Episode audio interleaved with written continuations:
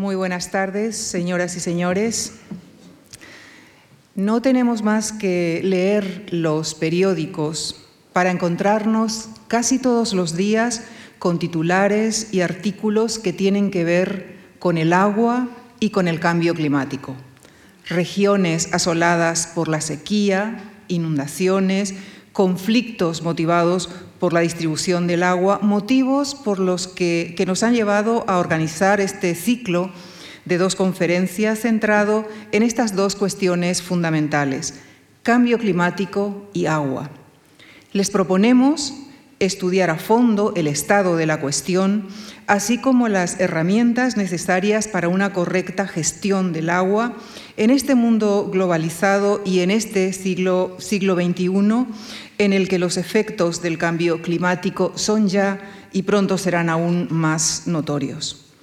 Para examinar esta cuestión nos acompaña el profesor Jorge Olcina, catedrático de Análisis Geográfico Regional de la Universidad de Alicante, donde imparte clases de ordenación del territorio, climatología y riesgos naturales, y donde también desarrolla diversos proyectos de investigación en estos ámbitos. Es autor y coautor de numerosos artículos, capítulos de libro y monografías. Ha sido evaluador del quinto informe del Grupo Intergubernamental de Expertos sobre el Cambio Climático de las Naciones Unidas. Es comisionado de la Generalitat Valenciana del Plan para la Recuperación de la Comarca de la Vega Baja del Segura tras las graves inundaciones de 2019.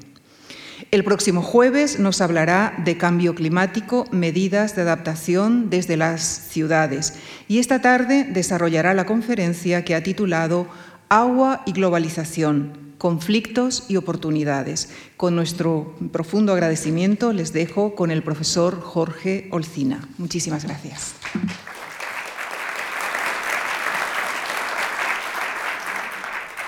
Muchas gracias, buenas tardes y quiero darles la bienvenida a este, a este ciclo, miniciclo de dos sesiones que vamos a tener aquí en la Fundación Juan Marc, agradeciendo infinitamente a la Fundación eh, la invitación que me cursó en su, en su, momento, ya hace algunos meses, para poder desarrollar este, este ciclo, ¿no? siempre con la garantía de, de la calidad que, que, se mm, traduce en toda la acción que lleva a cabo la Fundación MAR. ¿no? Por tanto, les confieso que es una responsabilidad. Eh, mm, eh, ya tengo alguna experiencia de haber estado aquí en la Fundación, en este mismo foro, eh, hace unos años eh, para hablar precisamente de, del cambio climático y de los riesgos asociados, cuando, por así decirlo, el tema no estaba tan, tan evidente como, como lo está eh, por los últimos datos, según ya los últimos informes, y el jueves, si tienen el, el, gusto de venir, lo veremos. como digo, hace unos años hablando de esto y el año pasado hablábamos precisamente del agua, ¿no? Del problema del agua en España, eh, en una situación que era entonces bastante tranquila. Yo siempre digo que la solución a los problemas del agua hay que plantearla cuando estamos en época de bonanza. Cuando viene la sequía eh, no podemos sino hacer medidas aceleradas que realmente no van a solucionar a medio y largo plazo el problema, no van a ser soluciones siempre a corto plazo. Eso es un poco lo que, lo que nos está pasando ahora. ¿no? Empezamos a estar preocupados aquí en nuestro país por esa falta de lluvias, ya entramos en la fase de, de sequía agrícola, ¿eh? está empezando a afectar ya los secanos y si la cosa sigue así y todo, todo apunta, ahora luego lo comentaremos, eh, todo apunta que va a seguir así en las próximas semanas con muy poca lluvia, ¿eh? Entraremos en una fase de sequía en, los regadíos, de falta de agua para los regadíos, de necesidad de restricciones, que se irá eh, acumulando, ¿no? irá acumulando espacio geográfico afectado, territorios empezando por el sur y eh, saltando hacia el centro y norte y este peninsular. ¿eh? Confiemos que la cosa pueda cambiar, pero ya les digo, los modelos para, para las próximas semanas no nos están anunciando ningún cambio radical en el tiempo, que es lo que necesitaríamos para poder mitigar el déficit de precipitaciones que, tenemos. Hoy vamos a hablar del agua ¿no? y vamos a hacer un recorrido mundial. ¿eh? Vamos a hacer un cambio de escalas. En geografía nos gusta mucho hacer ese cambio de escalas. Vamos a hacer una visión macro primero de lo que pasa en el mundo y luego descenderemos al caso español. ¿eh? Por eso hemos titulado la charla Agua y globalización, conflictos y, oportunidades. Bueno, mm, siempre me gusta empezar este tipo de, sesiones con algunas frases significativas ¿eh? mm, que luego van a tener que ver con lo que vamos a desarrollar a lo largo de la hora ¿eh? que yo confío estar con ustedes y no cansarles. ¿no? Primero, esa frase de Plinio el Viejo en su Historia Natural nos dice que el agua, mm, en principio, es de la naturaleza de las tierras por las que fluye. ¿eh? La propiedad del agua es de las tierras por donde circula el agua. Luego ya viene el hombre a, intervenir con sus normativas, sus legislaciones, sus herramientas, su ingeniería y modificar este, esta frase. Y luego la del libro que bueno, se convirtió en un bestseller hace unos años, el de Marc de Villers, eh, bueno, donde nos viene a decir que, a veces nos creemos mm, con, esa apariencia de propiedad de los recursos naturales. ¿eh? El agua es una pieza fundamental para el funcionamiento de los territorios, de las sociedades que viven en él, y sin embargo, bueno, pues tenemos que ser cautos ¿eh? en el uso del agua, en la gestión que llevemos del agua, porque el agua a priori es de, la Tierra, ¿no? es en definitiva del planeta donde vivimos. Y miren, eh, si se acuerdan, hace unos años el Papa Francisco sacó una, encíclica, la encíclica Laudato Si, ¿eh? Eh, por así decirlo, un, texto muy innovador sobre las necesidades de correcta gestión de nuestro medio natural, de nuestro medio ambiente, en diferentes facetas. Y yo les he destacado ahí algunas de las, de las frases significativas que en materia de agua eh, contiene esa, encíclica. ¿no? Bueno, mm, estamos ante un problema que es mundial ¿eh? Y por tanto tenemos que conocer bien qué problemática en el agua, del agua tenemos en, el mundo para poder hacer una gestión responsable de esos recursos. ¿no? Siempre la gobernanza del agua es difícil, el agua es, una temática que mueve mucho, por así decirlo, el corazón o la víscera y bueno, pues eh, a partir de ahí surgen, como ahora luego vamos a ver, conflictos por el dominio del agua, la propiedad del agua, una propiedad, un dominio a veces indebido que no correspondería, pero por la fuerza eh, incluso militar pues están haciendo apropiaciones de territorios por donde fluyen grandes cauces para poder apropiarse, poder tener el dominio de, ese, de, ese, recurso. Yo creo que debemos empezar, mm, y a mí me gusta hacerlo así, ¿eh? entiendo que, cada cual pues, tiene, puede tener sus ideas sobre, sobre el agua, ¿no? en, esto pues, hay, hay opiniones eh, en, la, en la gestión de los recursos de la naturaleza hay opiniones muy diversas. ¿eh? Para mí, eh, yo parto del principio de que el agua, en, primera aproximación, es propiedad de la tierra, que el ser humano, por supuesto, podemos hacer uso para cubrir nuestras necesidades. Debe primar siempre el bien común sobre el bien particular a la hora de gestionar esos recursos de, agua. Eh, un grupo humano debe, debe a priori, ¿no? en, digamos, en, una planificación inicial, contar con los recursos que tengan en su territorio, ¿eh? hasta donde lleguen los límites de su, de su espacio geográfico. ¿eh? Y luego, por supuesto, que puede haber eh, acciones de solidaridad en, en, el tema del agua entre territorios, ¿no? pero mm, yo diría aquí que nunca deberían ser desde la imposición. ¿eh? porque eso siempre genera conflictos, como ahora luego vamos a ver. Miren, si queremos que un territorio funcione, ¿eh? hablamos del territorio, del espacio geográfico que está ocupado por el ser humano, ¿eh? y desde ese momento el ser humano organiza ese espacio para adaptarlo a sus necesidades, ¿no? desarrolla actividades económicas, implanta mm, núcleos de población para poder vivir, etc. Bueno, para que un territorio funcione necesita suelo, necesitamos tierra, por así decirlo, donde asentarnos y en, segundo lugar necesitamos agua, ¿eh? es fundamental. ¿eh? Eh, sin agua no puede haber un, desarrollo, digamos, normal o normalizado, tal como lo entendemos de las comunidades humanas sobre el territorio, ¿no? por no hablar de las comunidades animales o vegetales, por supuesto. A continuación, eh, una sociedad se desarrolla también con unos rasgos del clima, de esto hablaremos el próximo jueves, Y de la conjunción de todo eso surgen unas masas de, vegetación, una distribución vegetales que también el ser humano puede aprovechar para, su desarrollo. ¿Eh? Pero como ven, el, agua es una pieza fundamental ¿eh? para el desarrollo de, un territorio y forma parte de un sistema natural donde los elementos están integrados. ¿eh? No podemos hablar solo del agua porque el agua es una parte dentro de un todo hablaremos o pondremos una, diapositiva muy parecida el próximo jueves, ¿no? cuando hablemos del clima, el clima, que entendemos que es la parte aérea, bueno, pues es la parte aérea, efectivamente, pero es una parte aérea relacionada con la parte terrestre, con la parte marítima. ¿eh? Bueno, con el agua ocurre lo mismo ¿eh? y tenemos que entender que si tocamos una pequeña tecla en algún, en algún momento de nuestro espacio geográfico por donde circula agua, podemos alterar eh, otras teclas que haya aguas abajo de esa, corriente fluvial. Como saben, estamos en una década fundamental para, la humanidad. ¿eh? Nos hemos comprometido, eh, los países de las Naciones Unidas, a cumplir unos objetivos de, que llamamos de desarrollo sostenible. ¿no? Son 17 objetivos. Bueno, pues cuatro de ellos tienen que ver directamente con el territorio, con el suelo que pisamos, y uno de ellos está directamente relacionado con, el agua. ¿eh? El objetivo número 6, que persigue la necesidad de agua limpia y de un saneamiento ¿eh? para todos los territorios, para todas las sociedades que hay sobre la superficie terrestre.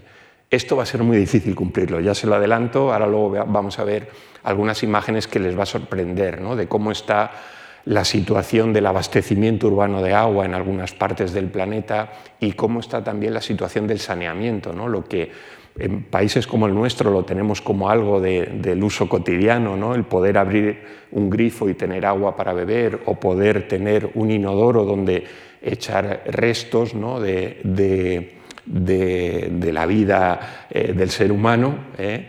Pues esto en muchos países del mundo no existe ¿eh? y seguramente no existirá en muchas décadas, como ahora luego veremos. Y miren, a todo esto se une eh, de lo que hablaremos el jueves, ¿no? un escenario que a partir de ahora va a condicionar gran parte de las políticas que se desarrollen en el planeta, que es el proceso de calentamiento, ¿eh? que a mí me gusta mm, denominarlo con todos sus nombres y apellidos, proceso de calentamiento por efecto invernadero de causa humana, ¿eh? porque el clima de la Tierra, ya lo veremos, ha cambiado siempre desde los orígenes de la Tierra. Una característica de sus condiciones climáticas es que son cambiantes. ¿no?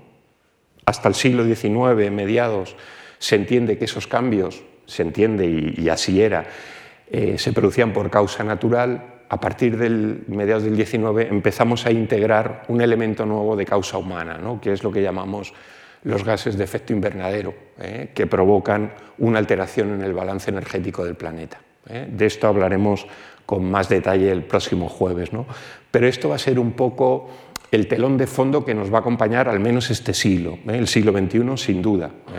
Hablamos del siglo XXI porque, como saben, todos los acuerdos, protocolos que se están firmando en, los últimos años, en las últimas décadas, marcan el horizonte del 2100, ¿no?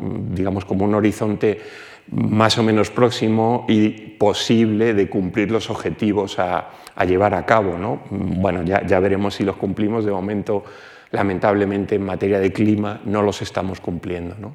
Y en aquella imagen que tienen en, el lado eh, izquierdo suyo, ¿eh? Eh, bueno, pues eh, ven esas zonas del mundo donde lo que llamamos técnicamente el estrés hídrico, mm, bueno, pues puede resultar mucho más intenso en las próximas décadas. ¿eh? Hablamos de zonas con estrés, aquellas que no reciben el aporte necesario en función de las demandas que tienen, mm, demandas de todo tipo, no solo humanas, sino demandas también biológicas. ¿no? Y, por tanto donde se necesita más agua, por así decirlo, de la que suele, de la que normalmente cae del cielo eh, con la precipitación, ¿eh? o la que puede estar acumulada en, los acuíferos. El último informe de cambio climático, el informe que se presentó el pasado mes de agosto ¿eh? del año 21, ha establecido una serie de, rasgos eh, regionales eh, que va a presentar eh, el cambio climático, manifestaciones de ese cambio en, los ámbitos regionales. Como ven, la península ibérica se incluye dentro de una zona más amplia que se llama Mediterráneo y donde está previsto no solo que tengamos más calor porque suba la temperatura, nuestro clima nuestro clima aquí en la península ibérica tiende a ser cada vez menos confortable térmicamente, ¿eh? sino que también experimentemos extremos atmosféricos, ¿no? extremos pluviométricos sobre todo, eventos de sequía muy intensos, por ejemplo lo que estamos viviendo, ¿eh?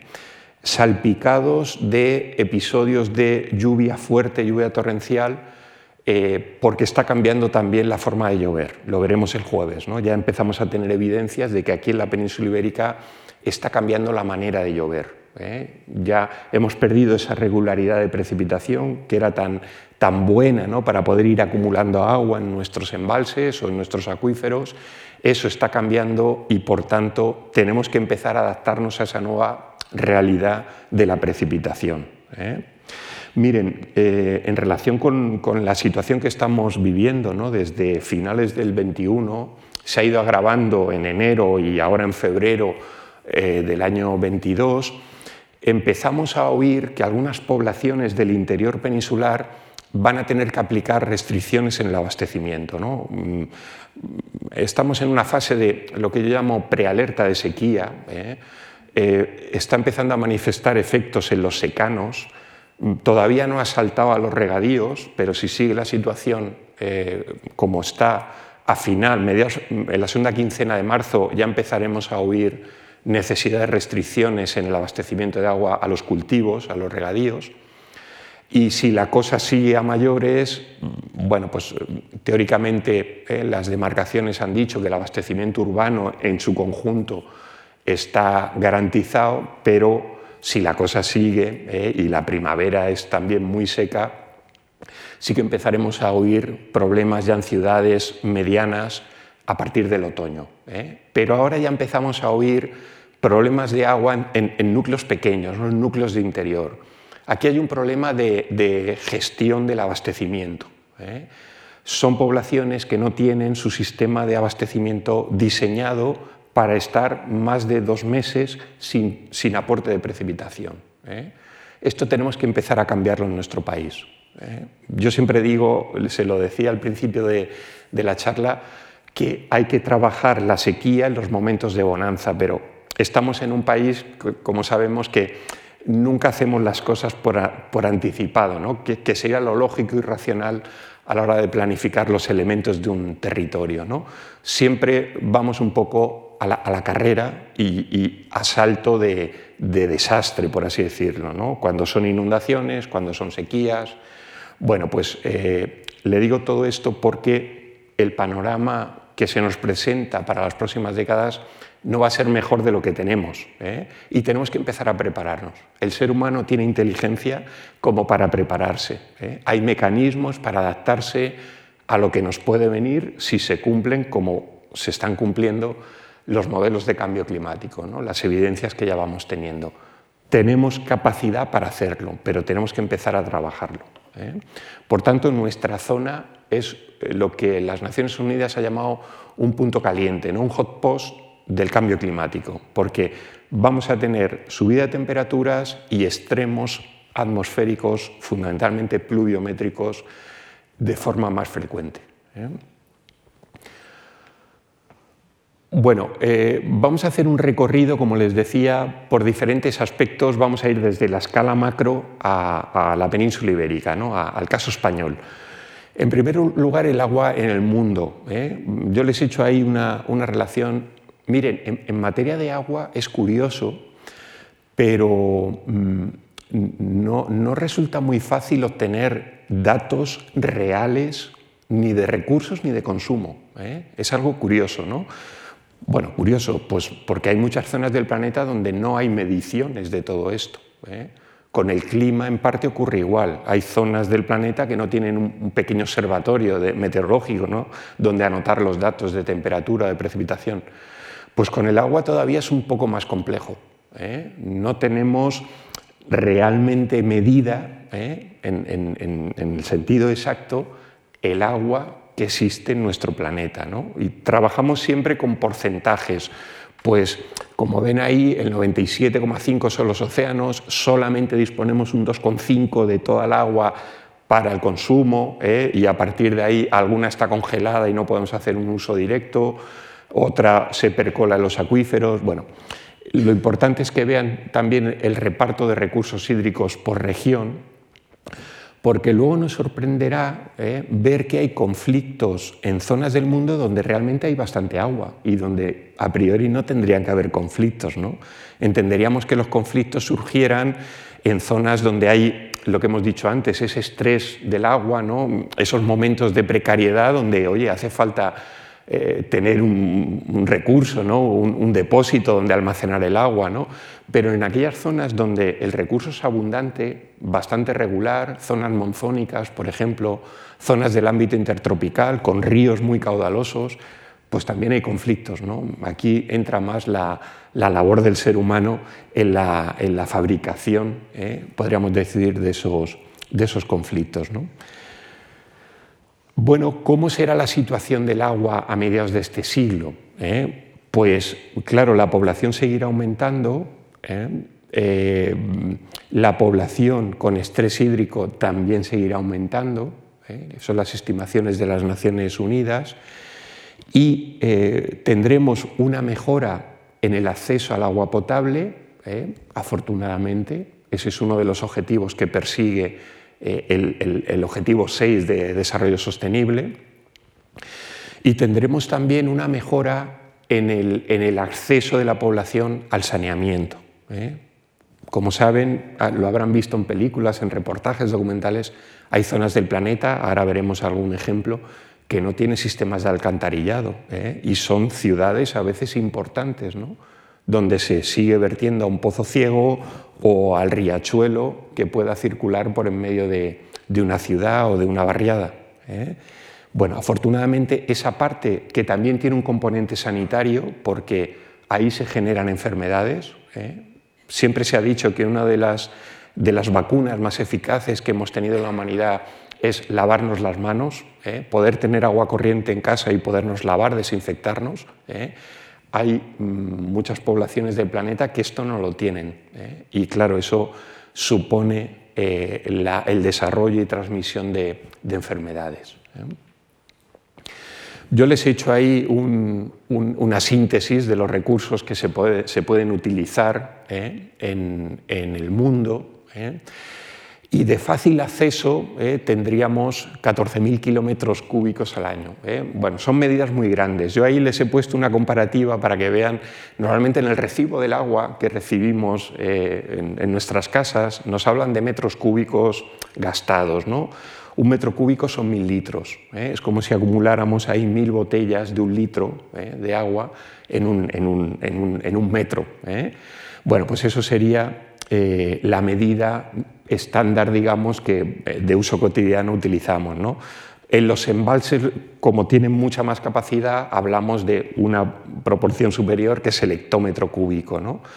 Ahora, cuando vayan apareciendo noticias de, sequía en los medios de comunicación, ya lo verán, empezará, empezaremos a oír esto de los hectómetros cúbicos. ¿no? En España de un déficit, eh, los embalses acumulan solo tantos hectómetros cúbicos, deberían estar acumulando porque es la medida eh, que el Boletín Hidrológico Nacional, el que emite cada semana el Ministerio de, Transición Ecológica, pues trabaja con esa, con esa unidad.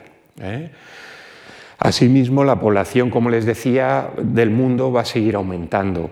¿eh? Bueno, pues esto es un, input que tenemos ahí y que va a afectar a, todos los recursos del, del planeta. Afortunadamente tenemos tenemos conocimientos, ingeniería para poder dar de comer a, o podríamos dar de comer a toda la población del planeta. El problema es el reparto de esos, de esos niveles de desarrollo y a veces la falta de, cooperación, ¿eh? de asistencia a zonas donde, donde no hay donde comer, ¿no? porque pueden tener o bien son, es un problema estructural o pueden tener coyunturas puntuales de, falta de escasez de agua, ¿eh? de inundaciones y pérdida de, de cosecha en los campos cultivados, etc. Podríamos sintetizar, como les pongo ahí, que el agua es suficiente en el planeta para abastecer a toda la población, pero el reparto territorial es muy desigual. ¿eh? Y hay zonas con superávit y hay zonas con déficit de agua. ¿eh? Esa, misma frase nos va a servir para España. En España tenemos agua suficiente ¿eh? para poder abastecer todas nuestras demandas. El problema es que el reparto geográfico es muy distinto, como sabemos. ¿no? Hay zonas donde llueve más, hay zonas donde llueve menos, y por tanto pues hay que aquilatar ¿eh? y adaptar la planificación del agua a la realidad climática y geográfica territorial de cada una de estas, de estas regiones. En el mundo ocurre igual. ¿eh? Vamos a hacer un, repaso rápido. ¿eh? Primero por la cantidad de, agua, de recursos per cápita. Bueno, como ven ahí, pues Sudamérica es uno de los países con mayor volumen de recursos, Norteamérica también, eh, gran parte de la parte norte de Asia, eh, norte de, Europa, Australia, Oceanía, pero ven que hay zonas que son zonas muy pobladas del mundo, eh, incluyendo también la región europea, donde la porción de recursos de agua per cápita pues no es muy abundante. En, relación a lo que cae, a lo que se acumula, a, lo que podemos, a lo que podemos disponer. ¿no? Y ahí tienen en ese mapa, pintado en color rojizo, eh, esos puntos, eh, esas regiones, esas localidades donde existen problemas de estrés hídrico, donde recurrentemente eh, el agua supone un problema, porque falta para las demandas existentes. Como saben, desde hace unos años un, un economista inglés propuso una nueva manera de medir eh, de medir el agua, eh, la porción de, agua eh, que existe en un territorio y que tiene que ver con lo que, con lo que gastamos, con lo que gastamos no solo en el consumo directo, sino para producir algunos servicios y con el agua también que deberíamos reservar para mantener el buen estado ecológico de, los ecosistemas. ¿no? A eso se le llama la huella hídrica. Y ahí tienen un poco eh, representado, eh, eh, la huella hídrica se compone de esos tres elementos, el agua azul, el agua verde y el agua gris, y tienen lo que se llama la huella hídrica representada en, el mapa mundi. A mí me gusta mucho usar estos, estos mapas porque nos dan una visión de, de, conjunto de cómo está la situación. Y como ven ahí, la cosa ha cambiado. Respecto a los recursos que teníamos, aquí eh, las demandas varían eh, en función del tipo de economía que, existe en una región u otra y también en función del nivel económico que tienen las regiones. Ven ahí ustedes que la huella hídrica en Europa es bastante elevada, porque nuestro nivel de vida eh, ha hecho que consumamos, por así decirlo, en función de los productos ¿eh? que compramos, que adquirimos, que gastemos un agua que podemos llamar virtual, ¿eh? que realmente no la gastamos en el agua del grifo, no la contabilizamos, pero la estamos gastando eh, en otras regiones del mundo. A eso es a lo, que, a lo que llamamos la huella hídrica. En los últimos planes hidrológicos que se han presentado aquí en España, saben que en España desde el año 2000, que se aprobó una directiva marco, la directiva marco del agua, estamos obligados a, eh, digamos, a ir planificando con una serie de, periodos eh, nuestro, nuestros recursos y nuestras demandas de agua, ¿no? nuestra planificación del agua. Ahora entramos en un tercer ciclo de planificación que va desde el año 21, año pasado, hasta el año 27. ¿eh? Europa nos ha marcado ese calendario y el año pasado se presentaron en todas las demarcaciones, saben que las cuencas hidrográficas españolas de toda la vida, ¿eh? La cuenca hidrográfica es el área geográfica, ¿eh? con un río principal y los tributarios, eso la gestionan las confederaciones hidrográficas de toda la vida, como sabemos, pero desde la Directiva Marco del Agua hablamos de demarcaciones hidrográficas. ¿eh? Bueno, pues todas las demarcaciones geográficas de España han elaborado esos documentos, esos planes. ¿eh? Ahora, pues algunos están revisando, están en fase de alegaciones, de presentación de, propuestas por diferentes colectivos. ¿eh? A lo largo de este año 22 se harán definitivos y eh, en todos ellos hay ya establecido un cálculo de huella hídrica. ¿eh? frente o junto al cálculo tradicional de estos son los recursos que hay en la cuenca del Tajo, por ejemplo, y todas las demandas, bueno, pues la huella hídrica de la cuenca del Tajo, regionalizada por cada una de las unidades de gasto, es esta. Bueno, pues todo esto procede de, de, un economista inglés que ya en los años 80 propuso una nueva manera de entender el cálculo del consumo real de agua. El agua es un elemento que si no lo cuidamos se contamina fácilmente. ¿eh? Es un elemento diluyente de, contaminantes, como por ejemplo los nitratos. Nitratos que utilizamos en la agricultura para favorecer las producciones agrarias, para mejorar las producciones, y eso o bien directamente por lavado del suelo va a un río ¿eh? o bien se infiltra y va a un depósito acuífero. ¿eh? España, como ven ahí, en el conjunto de, Europa y en algunas regiones como la Mediterránea, es una de las zonas europeas con mayor nivel de contaminación por nitratos. ¿eh? Hay otras zonas del mundo donde también la problemática es bastante, bastante elevada. En Europa tenemos la suerte, por así decirlo, de que contamos con normativas que nos regulan la necesidad de hacer un uso prudente de, productos químicos, por ejemplo, para diferentes usos, para la agricultura, por ejemplo, y nos marca unos objetivos y unos plazos para cumplir.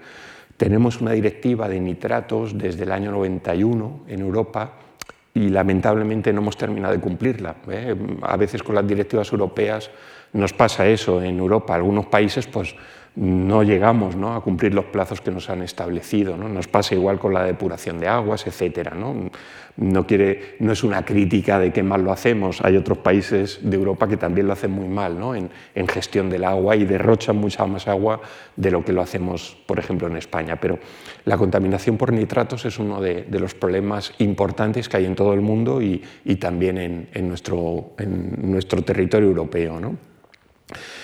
Bueno, eh, las aguas una vez usadas eh, mm, en una concepción moderna, lo que llamaríamos una concepción sostenible de la gestión del agua, eh, tendríamos que tratarlas para mejorarlas. ¿no? Es, es, lo que se hace con la depuración. El ser humano ha ideado infraestructura, equipamiento, herramienta técnica para tratar el agua que ya hemos usado y poderla volver a usar, o al menos poderla verter en un sistema natural con un componente bajo de contaminación. ¿eh? Es por eso que tenemos en nuestras ciudades estaciones depuradoras, ¿no? al menos en el mundo desarrollado. Ya les digo que el panorama, como tienen ahí en ese mapa reflejado, es que hay muchos países, regiones del mundo que todos estos sistemas que para nosotros ya se han convertido en, en algo cotidiano, pues no, no, no tienen ni una mínima planta de, de decantación de agua, ¿no? de, la, lagunaje, digamos, que es el sistema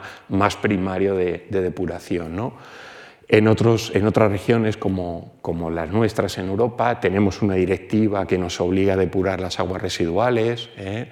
y, cada vez hemos eh, desarrollado técnica para hacerlo mejor ¿no? y tenemos diferentes niveles de, depuración.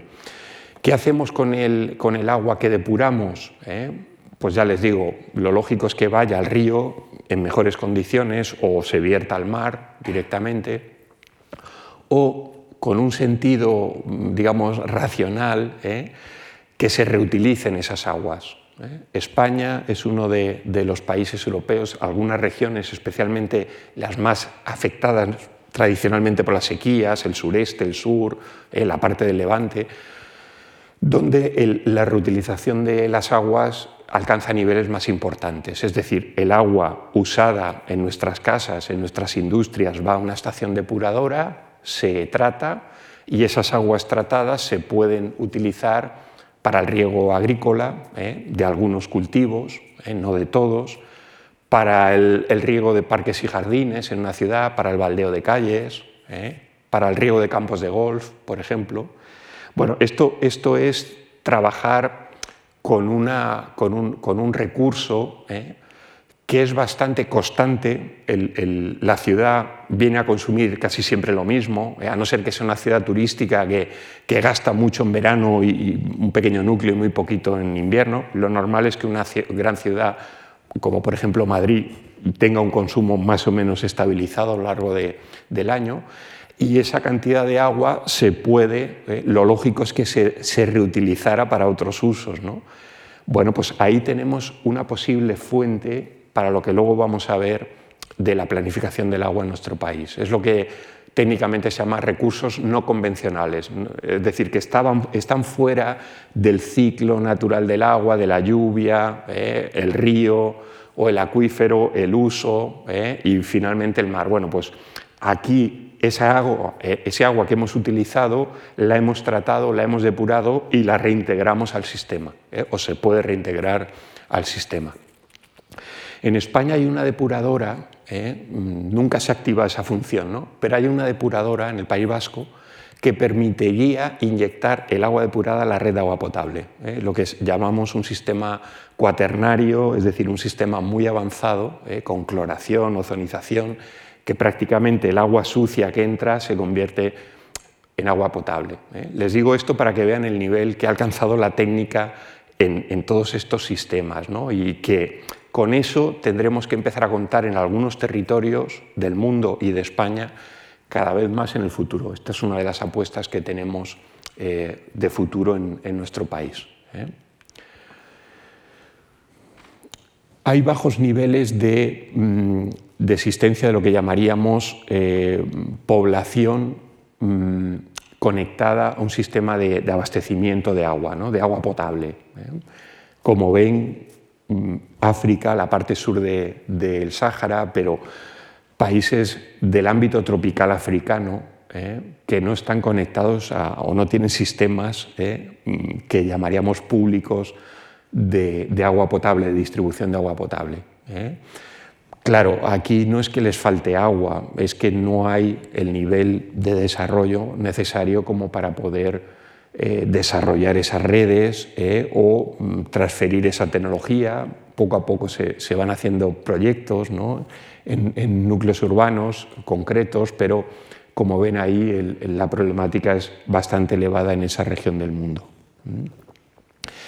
Y bueno, eh, la realidad del suministro de agua potable, ahí, ahí tienen una relación de países donde es posible abrir el grifo, ¿eh? si vamos a visitar un país por turismo, por ejemplo, abrir el grifo y beber agua, pero hay países donde, ya lo saben, no nos aconsejan beber agua del grifo, ¿no? que compremos agua embotellada y demás, porque la realidad es esta, ¿eh? es la que, la que, tienen ahí, ¿eh? salvo esos países que están pintados en azul en el mapa superior, donde uno con garantías puede ir a otro país y si tiene necesidad, beber el agua del grifo. ¿eh? En un amplio conjunto de países del mundo, la calidad no siempre es la adecuada a la hora de distribuir, de hacer un uso humano del agua dentro de la ciudad. Y como les decía, todo esto eh, conlleva un problema sanitario. Todavía sigue muriendo mm, gente por enfermedades que, tienen que ver, tienen alguna relación más o menos directa con el agua. ¿eh? La falta de agua, la falta de limpieza, la falta de saneamiento. ¿eh? Esto se convierte en un foco de desarrollo y transmisión de, enfermedades. ¿eh? Hablaremos un poquito de esto también el jueves, ¿no? cuando veamos que en algunas regiones del mundo el que suba medio grado o un grado la temperatura, que lo podemos considerar poco importante, pero ese espacio geográfico adquiere la condición ¿eh? de convertirse en un área favorable para vectores de transmisión, por ejemplo mosquitos, ¿eh? y empezar a distribuir enfermedades que están eh, pues, ancladas o enclaustradas en espacios, podemos decir, tropicales, y que sin embargo con esa subida de temperatura empiezan empieza a extenderse la posibilidad de que los vectores de transmisión en determinadas épocas del año puedan campar a sus anchas. Por tanto, está el problema sanitario, que ahí lo tienen reflejado, y que aquí mm, afecta por igual a áreas mm, realmente poco desarrolladas como áreas en proceso de, desarrollo, ¿eh? Que todavía no han alcanzado el nivel de, instalaciones de saneamiento necesarias para mm, tener digamos, un, comportamiento poblacional en relación con el agua saludable. ¿eh? Yo les he traído, eh, yo les recomiendo una obrita que se ha, reeditado posteriormente, en el año 2007. Eh, Mike Davis publicó una obra titulada Planeta de Ciudades Miseria, ¿no? donde hacía un recorrido por lo que llamaríamos los bidonville, las ciudades miseria, los barrios de miseria que se van acumulando en torno a, las megalópolis ¿eh? de, todos los mundos, porque en todos los países hay de esto. ¿no? Lo que ocurre es que en países como los nuestros, por lo menos un grifo de agua potable suele haber, o una zona donde tirar un vertido. Pero como ven, hay zonas hiperdegradadas de África, eh, ahí, tienen una de esas barriadas miserias, la de, la de Kibera en Nairobi, con más de un millón de habitantes, aquí sería una, una gran ciudad, ¿no? donde eh, funcionan sin sistemas de, abastecimiento ¿no? y, se acude a los llamados, retretes volantes, es decir, la, defecación que puede hacer un ser humano se tira con una bolsa o con un papel eh, hacia a la calle, eh, porque no hay un sistema de, evacuación. O en la India lo mismo, ¿no? la cantidad de personas que tienen que salir de sus casas para hacer sus básicas necesidades. Y todo esto, claro, entramos en problemas también de seguridad, sobre todo en las niñas ¿eh? de estos países que, salen a la calle para hacer sus necesidades y, pueden ser robadas o maltratadas ¿no? físicamente. Bueno, pues esto, es uno de los, de los problemas que todavía está latente, como veíamos antes. ¿eh? Hay una gran porción de población en zonas menos desarrolladas del planeta sin conexión a una red de saneamiento. ¿eh?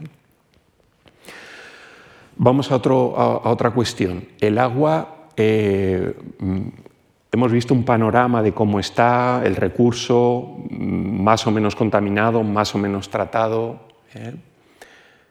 El agua también puede presentarse en el planeta por exceso o por defecto. Y es un problema. Si nos falta, pues no podemos cubrir necesidades básicas, para el consumo o para la agricultura fundamentalmente. Y si es un, agua por exceso, provoca problemas también. ¿no? no podemos, no tenemos capacidad de almacenar la lluvia que cae momentáneamente de un ciclón tropical o de una tormenta de nuestras latitudes medias. Como sabemos, nuestro país tiene zonas eh, pues, más frecuentemente visitadas ¿no? por esas eh, danas o, gotas frías, es decir, tormentas intensas o tormentas de verano, ¿no? que te dejan 50 o 100 litros en apenas una hora. ¿no? Bueno, el agua por exceso es un problema también. ¿eh? Ahí tienen el número de desastres desde que comenzó el siglo XXI. Les he traído las estadísticas que he encontrado más actualizadas.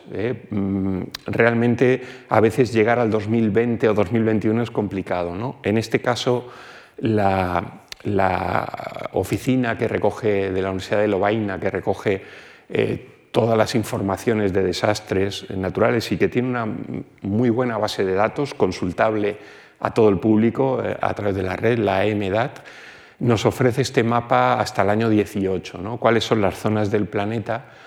Como ven, Estados Unidos también se ha convertido en una región problemática en este sentido, por exceso de agua en este caso. ¿eh? por exceso, por las inundaciones provocadas por los huracanes. ¿eh? Hablaremos de esto el jueves para valorar si es verdad que está habiendo más o menos huracanes, eh, con qué intensidad dentro del proceso de calentamiento.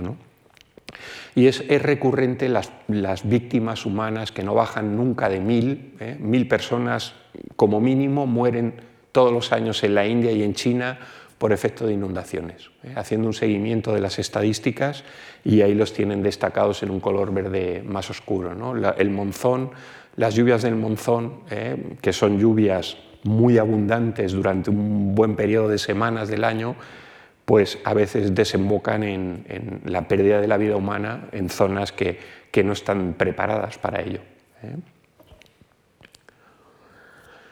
Por tanto, países como India, Bangladesh, China, ¿eh? vean ustedes la, población afectada por, inundaciones. En el año 2020, aquí no hablamos de muertos, sino de gente afectada, eh, que, tienes que salir de tu casa, que, te ha llegado la, corriente del río, ha crecido y tienes que evacuar. ¿Eh? bueno, pues ahí tenemos más de, 4 millones en, la India, 3 y pico en Bangladesh tres eh, y pico también en China, eh, de afectados, no digo de víctimas. Y bueno, pues así seguiría hasta, hasta países, por ejemplo en España, todavía siguen muriendo en torno a 20 personas al año por el tema de las inundaciones. Países desarrollados con un nivel de desarrollo como España y resto de países europeos, realmente tendrían que tener víctima cero prácticamente, ¿no? con los sistemas de aviso, de alerta, eh, con una eh, actuación responsable de la población. ¿no? El problema que tenemos es territorial, básicamente, una, no, muy, no, muy, favorable ordenación del territorio, donde se han ocupado espacios indebidos, se han generado territorios de riesgo ¿eh? donde vive gente. Y entonces, cuando hay una inundación, pues todavía hay gente afectada o, víctimas mortales ¿eh? anualmente. Y también el riesgo de sequía en, el mundo. Eh, fíjense la, paradoja, pero es que es así. En climas de tipo monzónico ocurre esto. Llueve durante tres meses todo lo del año y luego el resto del año apenas llueve, o llueve en comparación muy poco ¿no? al centro del verano. China, la India, ¿eh? Francia, países del este de Europa, España está también en una posición con un riesgo medio siempre de, sequía. Esto es lo que ocurría el año pasado. ¿eh? Seguramente ahora cuando se actualice este mapa, a final de este año 22 entraremos en, un color más intenso de, riesgo alto de, sequía. Bueno, los desastres naturales van aumentando en el mundo, ¿eh? afortunadamente no las víctimas, ¿eh? también hay que decirlo, pero sí que se han disparado las pérdidas económicas. ¿eh? Aumenta el número de eventos, el número de episodios y las pérdidas económicas. Afortunadamente las víctimas no. Digo afortunadamente porque pues, se han activado mecanismos en, en organismos internacionales hasta la escala municipal mecanismos de salvaguarda, de gestión de emergencias que permiten evitar la, víctima humana ¿eh? o al menos aminorarla en la mayor medida posible. ¿no? Pero el número de eventos ¿eh? en una atmósfera más cálida, eh, los movimientos de las masas de aire son más enérgicos y entonces se generan, ya lo veremos el jueves, episodios extremos de forma más frecuente. Y eso es lo que hace que tengamos eventos cada vez más, más frecuentes. ¿eh? A pesar de que podamos tener una filomena en un proceso de calentamiento, es, entra dentro de lo normal. ¿eh? ¿Por qué? Porque las masas de aire se mueven con más energía y, nos está viniendo aire del Ártico, ¿eh? también por el proceso de calentamiento de aquella región, y lo que provoca aquí en un mes de enero, si entra humedad suficiente, es un temporal de nieve, bueno, como hacía muchas décadas que no se vivía En, el centro peninsular. Por tanto, aumenta el número de eventos ¿eh? y aumentan las pérdidas económicas. ¿eh?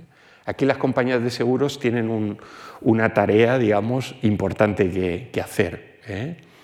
Y ya les adelanto, si me preguntan cómo está España en este sentido, yo creo que tenemos un magnífico sistema de aseguramiento con el consorcio de compensación uno de los más eficaces del mundo. ¿eh? Funciona muy bien. Claro, al que le ha tocado una inundación y hasta que le llega la indemnización, pues siempre habrá quejas o, le gustaría que le hubieran indemnizado un poco más, pero al menos tenemos una cobertura socializada del riesgo muy eficaz. ¿eh?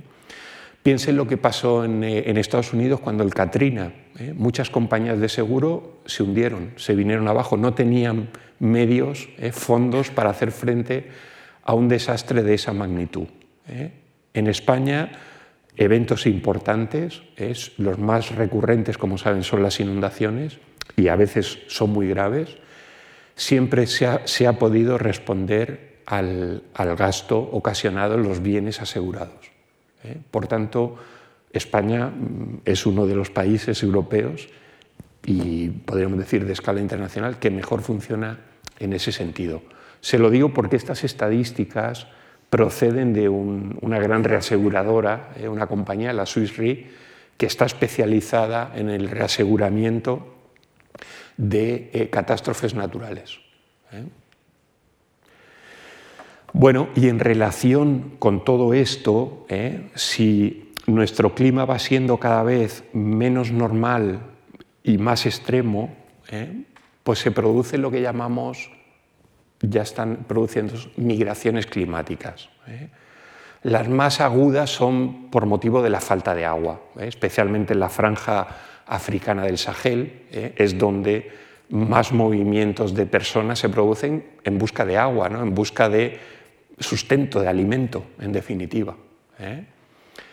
Pero también cuando ocurren lluvias importantes, inundaciones con mucho destrozo en zonas de, economía poco desarrollada, pues también la gente sale de, sale de su ciudad, sale de su pueblo a buscar otras expectativas, ¿no? porque ha perdido lo poco que tenía para poder subsistir.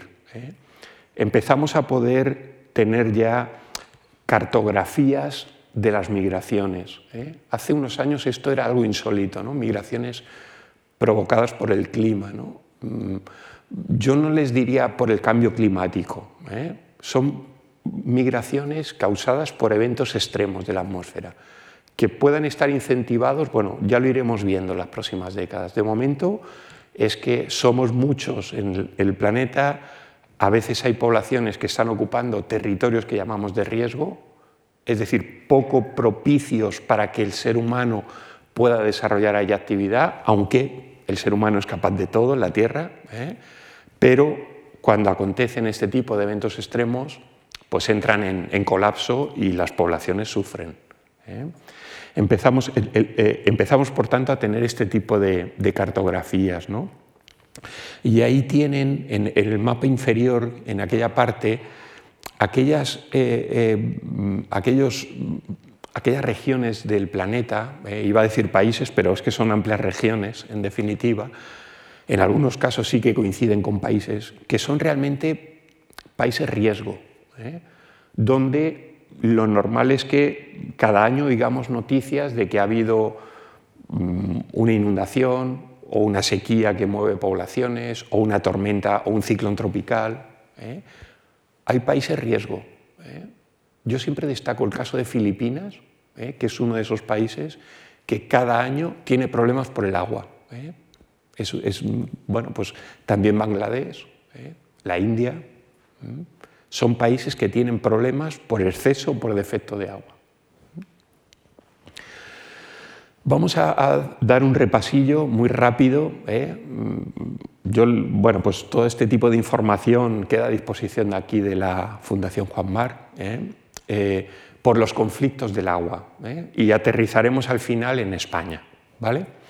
Bueno, los conflictos del agua se generan, como les digo, cuando hay situaciones fundamentalmente de estrés, de, territorios que no tienen mucha agua y que necesitan. Pero a veces no influyen esas causas, ¿no? Es una causa de poder político, de poder militar, ¿eh? de ocupar, de asegurarse un recurso ¿eh? y evitar que lo utilice el, vecino que tenemos al otro lado de la frontera. ¿eh? ¿Por qué se generan estos conflictos? Pues como les pongo ahí, hay cuatro causas fundamentales. ¿no? Toma de posiciones estratégicas ¿eh? para controlar fuentes, fuentes de un río. ¿eh? Conocemos un caso, ahora lo veremos, los saltos del Golán, por ejemplo. Es uno, es, uno, de los casos mundiales más, destacados. El río cuando actúa de frontera de países, si son países que no están bien avenidos, se convierte en un problema. Por ejemplo, en África hay algunas zonas, ahora lo veremos, que recurrentemente están ¿eh? más o menos en conflicto, si no son por países, sí por unidades tribales. ¿eh? Construcción de presas que un país decide en un gran río internacional construir una presa y ya se apañará los de aguas abajo. ¿no? En esto hay resoluciones de las Naciones Unidas que, que impiden, que prohíben, ¿eh? que aconsejan. El problema es que las Naciones Unidas, como sabemos, no tiene un poder absoluto de, de, evitación de esas cuestiones. ¿no? Lo estamos viendo en, otro tipo de conflictos. En esto, pues, dependemos mucho de la voluntad de, de los países. ¿no? O se producen conflictos cuando hay transferencias entre regiones. ¿no? bueno, a una escala inferior, pero aquí, lo, aquí en España lo vivimos, ¿no? con, un trasvase, ¿no? que, lo tenemos aquí cerca en la cuenca del Tajo. Cuando eh, hay e, esa, transferencia que se produce regularmente o que está estipulada por ley, surgen conflictos. La gente que ve correr el agua que se va a otros territorios, pues protesta, ¿no? porque el agua ha nacido en su región, ¿eh? se ha acumulado en un embalse y no entiende esa cuestión, cuando a lo mejor no tienen agua para regar. ¿eh? Eso siempre genera conflictos. ¿no? Ahí tiene una página web, yo se la recomiendo, ¿eh? que es como una especie de monitor de los posibles conflictos que pueden surgir por el agua en los próximos años. ¿eh? Y bueno, claro, África destaca porque ahí ya los hay y los puede haber más en el futuro. ¿eh? África porque va a crecer la población de manera importante en las próximas décadas y, y necesitarán agua para su desarrollo. Y luego los países de, la órbita, digamos, eh, de clima sahariano, ¿no? de, la península arábiga, toda la zona del, Próximo Oriente, ¿eh? que ya lo está viviendo, ¿eh? o la zona del sur de Asia. Eso serían las regiones donde cabe esperar, según el monitor de, conflictos por el agua, cabe esperar conflictos en los próximos años. Vamos rápido con esto. ¿eh? Yo les voy poniendo un mapa con la localización. Uno de los conflictos más conocidos es el de Israel y Palestina por las aguas de, del río Jordán. Y bueno, pues la ocupación de los altos del Golán, ¿eh? la guerra de, los seis días, eh, pues ya tenía esa finalidad ¿no? del control de un recurso, además del control de, una, azotea, de un sitio elevado por donde ver al enemigo que pudiera venir a atacar. ¿eh? Pero fundamentalmente eh, aquí lo que se estaba dilucidando era el control de, un manantial ¿eh? que permitiera el desarrollo en un país. Todo esto, ya les digo, no me voy a detener, lo tendrán a disposición en, la, documentación de la Fundación y sí que les puedo decir que he intentado actualizarlo hasta el máximo posible, ¿no? hasta saber lo que... Este conflicto sigue latente, ¿eh? como sabemos, es uno de los conflictos que sigue, que sigue latente. ¿no? El, el, último dato ocurrió en el año 19, cuando Donald Trump eh, reconoció eh, la soberanía de Israel en los altos del Golán. Bueno, ahí está, eh, es uno de esos puntos calientes que, que siempre de, de, cuando en cuando nos llega a los telediarios. ¿Eh? En Sudamérica hay conflictos bastante intensos y poco conocidos ¿eh? en una zona con abundantes recursos de agua, de agua glaciar en los Andes y sin embargo, eh, entre Bolivia, Perú y Chile, que ya hay un conflicto ancestral ¿no? de salida al mar, eh, esa solicitud por parte de, Bolivia, bueno, pues ahora se, ha eh, inmiscuido ahí eh, la instalación de algunas presas para el control del agua que beneficia a países como por ejemplo Chile en detrimento de, Bolivia, por ejemplo. ¿eh? Y bueno, pues eh, el sistema del lago Titicaca es uno de los, de los afectados. ¿Eh? bueno, pues ya les digo, son conflictos que no, no suelen salir en los telediarios, ¿no? pero están ahí y están latentes. ¿eh? Y se producen víctimas mortales también por enfrentamiento entre, entre poblaciones, ¿eh? enfrentamientos que podríamos entender tribales, ¿no? de, salir propietarios con escopetas y, esto ocurre en Sudamérica. El Tigris y el Éufrates, que es una de las cunas de la civilización ¿eh? en, nuestro planeta, pues también están en eterno conflicto, ¿eh? derivado o conectado con, el conflicto palestino-israelí. ¿eh? Pero aquí la construcción de una serie de presas por parte de Turquía pues ha puesto en jaque a los países de aguas abajo, fundamentalmente a, Siria y a, Irak. Y es uno de esos conflictos ¿eh? que sigue latente por, por, los proyectos que también hay, aparte de las presas que ya se han construido, proyectos de construcción de nuevos embalses. El Nilo otra de nuestros eh, orígenes fluviales ¿no? de la humanidad, ¿no? de esas civilizaciones del agua, pues también es una zona de, conflicto. ¿no? Ahora el problema se ha trasladado al, Nilo Azul, ¿eh? donde Etiopía pues, está intentando obtener recursos para su desarrollo y construir una gran presa. ¿eh? que tiene mucho conflicto, está en fase de construcción, todavía no se ha puesto en marcha, pero limita las posibilidades de, abastecimiento agrario, fundamentalmente aguas abajo, ¿no? en, Egipto, en Sudán y, en Egipto. Perdón, me he pasado, me algunos. ¿eh? India y Pakistán, ¿eh? por las aguas del Indo, ¿eh? también el control de, las fuentes glaciares de, de este río también supone un foco de conflicto en una de esas regiones, regiones de riesgo, digamos, humano, de conflicto, como es Cachemira, ¿eh? entre Pakistán y, la India. También entre, en el otro extremo, con el Ganges, entre India y, Bangladesh. ¿eh? También hay proyectos de construcción de presas por parte de la India que van a afectar también a la llegada de aguas a, Bangladesh. ¿eh? y en África zonas con tanta abundancia de agua ¿no? en el ámbito intertropical, eh, como son estos países ¿no? que tenemos ahí, Zambia, Zimbabue, eh, el Congo, pues también están en eterno conflicto por la, gestión y el dominio del río, del río Zambeze. ¿eh? Bueno, en el mundo hay, hay trasvases, hay trasvases importantes, porque el ser humano una de las soluciones eh, históricas que ha encontrado para mejorar la situación del déficit de recursos ha sido llevar el agua de unos sitios a otros. Eh.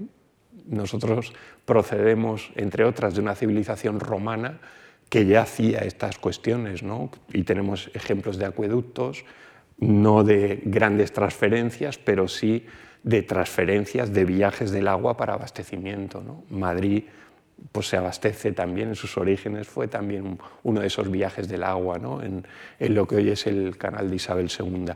Bueno, pues ahí tienen una relación de los eh, trasvases mayores ¿no? que hay en el mundo, de algunos proyectos eh, que hay en China, sobre todo ahora están eh, relacionados con el, con el desarrollo económico tan acelerado que está llevando a cabo China y, donde el régimen permite este tipo de, obras, ¿eh? porque allí se hacen sí o sí, ¿eh? porque se, dictaminan y se, y se construyen. Otro tema también controvertido, la desalación. Mm, me refiero controvertido porque es una fuente potencial de agua. El ser humano ha desarrollado capacidad técnica para quitarle la sal al agua del mar o al agua salobre de los pozos pero pensamos sobre todo en una fuente inagotable como es el agua del mar. Tenemos capacidad técnica para quitarle la sal y beber. ¿eh? De donde yo vengo, una porción del agua del grifo viene de una desaladora de, forma continua, en Alicante. ¿eh? Bueno, pues ahí tienen eh, la, la implantación de desaladoras en el mundo. Así como decíamos, hay trasvases en el mundo muy importantes, fíjense la importancia que tiene la construcción eh, y mantenimiento, en definitiva, de las plantas desaladoras. ¿eh? Empezaron siendo un recurso muy caro de países árabes, ¿eh? de países del Golfo, con potencial económico por el petróleo, que instalaban las grandes macrodesaladoras del planeta, pero poco a poco las tecnologías han permitido difundir esas, esas estaciones de desalación por otras regiones y países del mundo, entre ellas España, por ejemplo. En España la desalación empezó en Canarias, como saben, a finales de los 60 y de ahí pegó el salto a la península en los años 90 con la famosa sequía de, comienzo de los años 90. ¿eh? Se aprobó un plan, el plan Metasequía, y, y empezó a diseñarse la construcción de desaladoras en, el territorio peninsular y en las Baleares, ¿eh? que hasta entonces no habían tenido este tipo de, instalaciones, ¿no? al menos para consumo humano. ¿eh? Hay desalación para consumo agrario, ¿eh? pequeñas plantas, pequeñas bombas que, que filtran el agua ¿no? con, con, osmosis para el riego de, de, campos de cultivo. Buena parte de la, de la agricultura de vanguardia que se desarrolla en nuestro país, en el sureste peninsular, funciona de este tipo, ¿eh? pero estamos hablando de eh, plantas grandes, medianas o grandes para abastecimiento de poblaciones. La evolución de, la capacidad de desalación de aguas en el mundo, como ven, va al alza ¿eh? y los sistemas han ido mejorando, ha ido disminuyendo también el coste de la desalación. ¿Eh? el coste, digamos, para el usuario. ¿eh? Hoy en día, si me preguntan en España, sigue siendo cara para la agricultura, pero ya no para el abastecimiento urbano. ¿eh? Hay ciudades, bueno, en, Canarias lo conocemos, ¿no? pero también en la península, que estamos bebiendo agua desalada. se ha incrementado la, la factura del agua, se ha incrementado un poco, pero el beneficio que supone poder tener una fuente de abastecimiento que podríamos decir inagotable ¿eh? en épocas de sequía, eh, pues supera con creces el euro o el X euro, ¿eh? que no suele suponer mucho más, que pagas de más en el recibo del agua. Miren, como no sé si me va a dar tiempo a llegar al final, se lo digo ya, para mí hoy en día tiene más exposición a la sequía Madrid que Alicante. ¿Por qué? Pues porque aquí no hay posibilidad de conectarse a una desaladora. ¿eh? Sin embargo, en Alicante, Benidorm, miren, conocerán seguramente muchos de ustedes Benidorm. ¿eh? Se quedó sin agua en el año 78. 1978, en el verano del 78, se quedó sin agua en el grifo, una sequía, ¿eh? lo que llamamos ahí una sequía surestina, de estas que afectan sobre todo al sureste peninsular, se quedó sin agua hubo que abastecerla con, barcos que iban desde el puerto de Alicante a la playa de Benidorm y descargaban allí con una manguera a un depósito municipal. ¿eh? Benidorm aprendió la lección y desde entonces ya no ha vuelto a tener problemas. ¿eh? Creó un sistema mancomunado para aprovechar aguas superficiales, subterráneas, depuración y el último paso ha sido conectarse a una desaladora. Ya no hay problemas de agua en Benidorm, nunca más los va a haber. ¿eh? En zonas del litoral donde hay la posibilidad de conectarse a una estación desaladora, el riesgo de sequía disminuye, ¿eh? porque la exposición a ese peligro natural, que es continuo, es una constante de nuestro clima, es mucho menor. En zonas de interior, hoy por hoy, es mucho mayor el riesgo de, sequía, ¿eh? porque no hay esa posibilidad. Si nos falla el agua de lluvia, empezamos a tener problemas. ¿eh? Tenemos que empezar a ajustar muy bien nuestro gasto porque a corto o medio plazo no, tenemos otra, otra solución. ¿eh?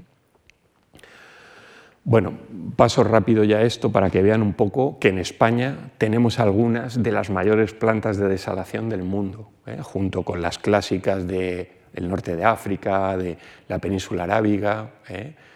en México también. Una de las últimas que está funcionando ya se ha construido en Estados Unidos, en, San Diego. Tiene una macroplanta de desalación en el puerto de San Diego. ¿eh? ¿Por qué? Porque vino una sequía hace unos años en California y,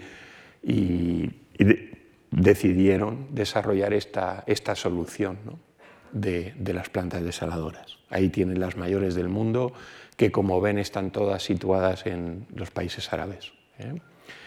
Y vamos ya terminando, vamos aterrizando en España.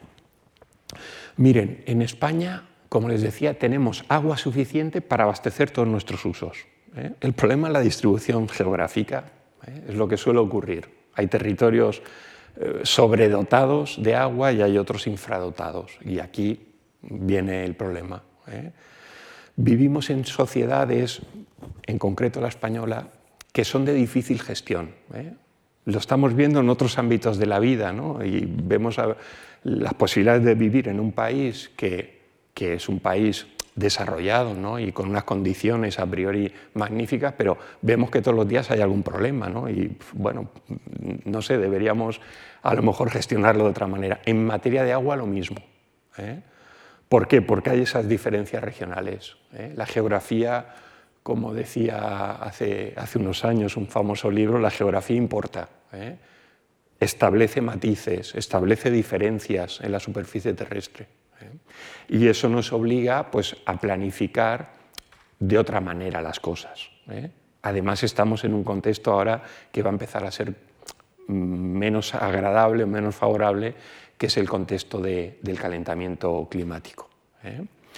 Bueno, lo que más consume la agricultura, ya lo sabíamos, ¿eh? frente a, la, ciudad. ¿eh? Pero fíjense, mm, yo siempre destaco que la porción de aguas desaladas en España va creciendo. Hace unos años eran apenas 150, 300 hectómetros. Ahora estamos por término medio en 600 al año de, producción. Y depuramos muchas aguas que utilizamos en las ciudades y en la industria, sin embargo reutilizamos muy poco. ¿Eh? Fíjense el dato, ¿eh? de 4.000 y pico hectómetros que depuramos, apenas reutilizamos una décima parte. Ahí, ahí tenemos uno, de esos colchones que vamos a tener que contar con ello para el abastecimiento en, unidades de gasto. ¿eh? Yo creo que en España la planificación del agua siempre se ha hecho por cuencas geográficas y digamos que es, es lo, correcto. Europa además nos marca esa, esa, determinación. En España ya lo hacíamos, ¿no? en España tenemos mucha más cultura de la planificación del agua de lo que luego supuso la directiva Marco. ¿eh? pero seguramente tendremos que llegar a, una escala inferior que es la de unidad de gasto. ¿no? Es decir, ese territorio que tiene unos recursos X y que gasta X. Entonces vamos a tener que aquilatar ¿eh? el recurso con la demanda. Allá donde sobre, magnífico, donde falte, pues tendremos que pensar qué posible solución darle que sea lo menos impactante sobre el medio. ¿eh? Y soluciones tenemos. ¿eh? Soluciones tenemos.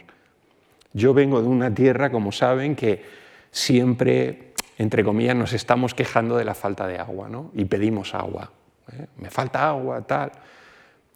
La solución la tenemos a, nuestra puerta. Yo me estoy cansando en los últimos años de decirlo.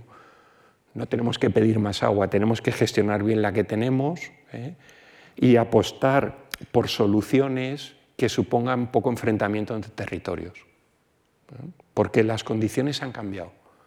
¿eh? Ya no podemos planificar el agua como lo hacíamos hace 40 o 50 años. Las condiciones han cambiado y van a seguir cambiando. ¿eh? Tanto climática como hidrológica como políticamente. También el componente político entra aquí, por supuesto. ¿eh? Bueno, ahí le resumo, eh, ya voy terminando, las ideas básicas del agua en nuestro país. Eh. Tenemos recursos, pero el reparto, como, hemos comentado, es distinto. Eh. Normalmente nos olvidamos de los archipiélagos. Las Canarias occidentales, Mallorca y Menorca, tienen recursos suficientes, a no ser que venga una sequía de 3-4 años como para poder tener las demandas garantizadas. Pero hay unas zonas de complejas eh, o complicadas para la gestión. El sureste, Ibiza y Formentera, Lanzarote y Fuerteventura. Eh. Digamos que sería el primer punto focal de, zonas con, normal estrés de, recursos. Eh. Y el abastecimiento de, las demandas de agua va a necesitar cada vez más las fuentes no convencionales. Miren, yo mm, esos debates que a veces eh, montamos aquí en nuestro país, entre trasvase y desalación, pues miren, las dos medidas son medidas de, demanda, de, oferta de agua. ¿eh? Seguramente habría que pensar, ¿por qué necesito más agua de la que yo tendría que gastar? ¿no? Habría que hacer primero esa reflexión. ¿no? ¿Cómo he planificado mis cultivos? ¿Cómo he planificado? A lo mejor es necesario para la economía de un país y se entiende, ¿no? pues que, levante sureste produzcan hortalizas y tal para exportar porque es bueno para, nuestro producto bruto, por supuesto. ¿eh? En ese caso hay que buscarles una solución al problema del agua si, surge el caso, como lo es. ¿eh? Necesitamos cambiar un poco la filosofía de planificación. ¿eh? Lo primero es planificar desde la demanda, es decir, yo tengo X, voy a intentar ajustarme, ¿vale? Que con esos X no llego a lo que necesito, voy a empezar a descartar soluciones que me creen más problemas. Primero voy a ir a las fáciles, voy a reutilizar las aguas ¿eh? al 100%, voy a depurar con la mayor calidad posible para poder reutilizar todo lo que tengo. En zonas de litoral voy a necesitar el agua desalada, ¿eh? La tecnología en los próximos años va a permitir aminorar, abaratar costes para que lo use la agricultura incluso. ¿eh? La ciudad ya lo está usando, lo puede usar y lo puede pagar, el turismo también, ¿eh? no es ningún problema, pero esas serían las soluciones primeras. Que aún así me falta agua, ya pensaré, seguramente no me faltará agua, pero si me faltara, ya pensaré en otras soluciones que tradicionalmente se han puesto en marcha en España. ¿eh? viajes largos del agua, trasvases de Ebro, Tajo, tal. Bueno, vamos a ver, ¿eh? Vamos a, calibrar eso también en función de cómo evolucionan las lluvias en nuestro país. ¿eh? Miren, acabamos de terminar un estudio allí en el, laboratorio nuestro con compañeros de la Universidad de Valencia. Hemos estado modelizando las precipitaciones en, en la serranía de Cuenca, ¿no? Eh, porque ese es uno de los nudos geográficos de España, como saben. De ahí nace el Tajo, pero nace el Júcar también. ¿no? Son dos ejes vertebradores importantes. Bueno, las proyecciones a partir del 2050 son bastante preocupantes, ¿eh? con descensos de recursos, ¿eh? de precipitación y de recursos, en torno al 30% respecto al actual. Es una bajada muy importante, que nos obliga a no depender exclusivamente de esos recursos, ¿eh? a buscar otro tipo de soluciones. Y eso es un poco lo que tenemos que empezar a hacer a partir de ahora. ¿eh? Yo no les quiero cansar mucho más. Eh, tengo ahí material que queda a disposición de la Fundación y si surge ahora alguna pregunta o cuestión, pues echaré manos y si veo que algún mapa, algún gráfico puede ser interesante.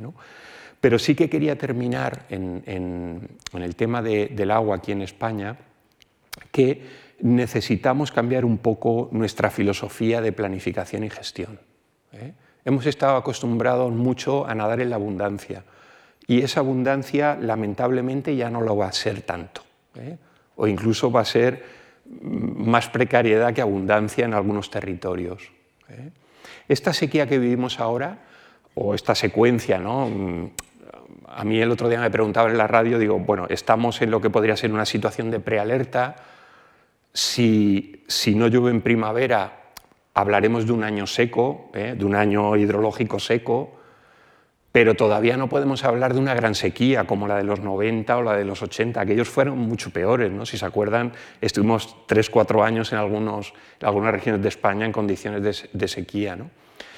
Lo que ha empezado finales del 21, diciembre y enero, febrero del 22, se parece bastante a lo que ocurrió en el año 81, 83 y 91, que fueron tres años, de, tres años secos importantes en España.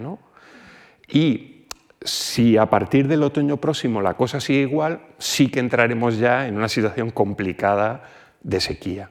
¿eh? Miren, en España, de los 365 días al año, cuando 150 hay anticiclón, tenemos sequía siempre. ¿eh? Y fíjense que en, julio y agosto solemos tener anticiclón, ¿no? el famoso anticiclón de las Azores. Por tanto, ahí tenemos 50 días, ¿eh? hay 10 que a lo mejor pasa un frente, unas tormentas y tal, 50 días ya de anticiclón fijos, que siempre tenemos al año. ¿eh? Si enero y febrero de ahora sumamos otros 45 50 que estamos teniendo, ya tenemos 100. ¿eh? Falta que la primavera sea poco lluviosa, mes de mayo, mes de abril, ya estamos en sequía. ¿Eh? Eso es un poco la, cuenta ¿eh? desde la climatología que hacemos para caracterizar un año seco. ¿eh? Y, cuando eso ocurre, claro, pues los sistemas de abastecimiento se ponen en jaque porque no los tenemos en muchas regiones de España, no los tenemos diseñados para ello. ¿eh? Una de las ciudades que enseguida presenta problemas de sequía, como saben, es Ávila. Lo tenemos aquí al lado, al lado de las, del sistema central, ¿no? Diríamos, jolín, pues si ahí llueve, ¿no? Y podrían... No está bien diseñado su sistema de abastecimiento. Los embalses de los que se nutre pues no tienen la capacidad suficiente, no pueden estar o no están diseñados para estar cuatro o cinco meses con precipitaciones por debajo de lo normal. Habrá que buscar una solución, ¿eh? que ya, ya hay ideas para hacerlo, ¿no? pero lo que les vengo a decir es que a partir de ahora los sistemas de abastecimiento de agua en España tenemos que redimensionarlos pensando en la evolución futura del clima. ¿eh? Y tenemos que empezar a hacerlo ya. ¿eh? Ahora que nos pueden venir fondos que nos dicen europeos y tal, es el momento, porque esos fondos tienen que ir a eso. Tienen que ir a lo que veremos el jueves, adaptar las ciudades al cambio climático, que no las tenemos preparadas, y tienen que ir a adaptar la planificación y gestión del agua a esas condiciones. ¿eh? Yo lo voy a dejar aquí. Muchas gracias por su atención.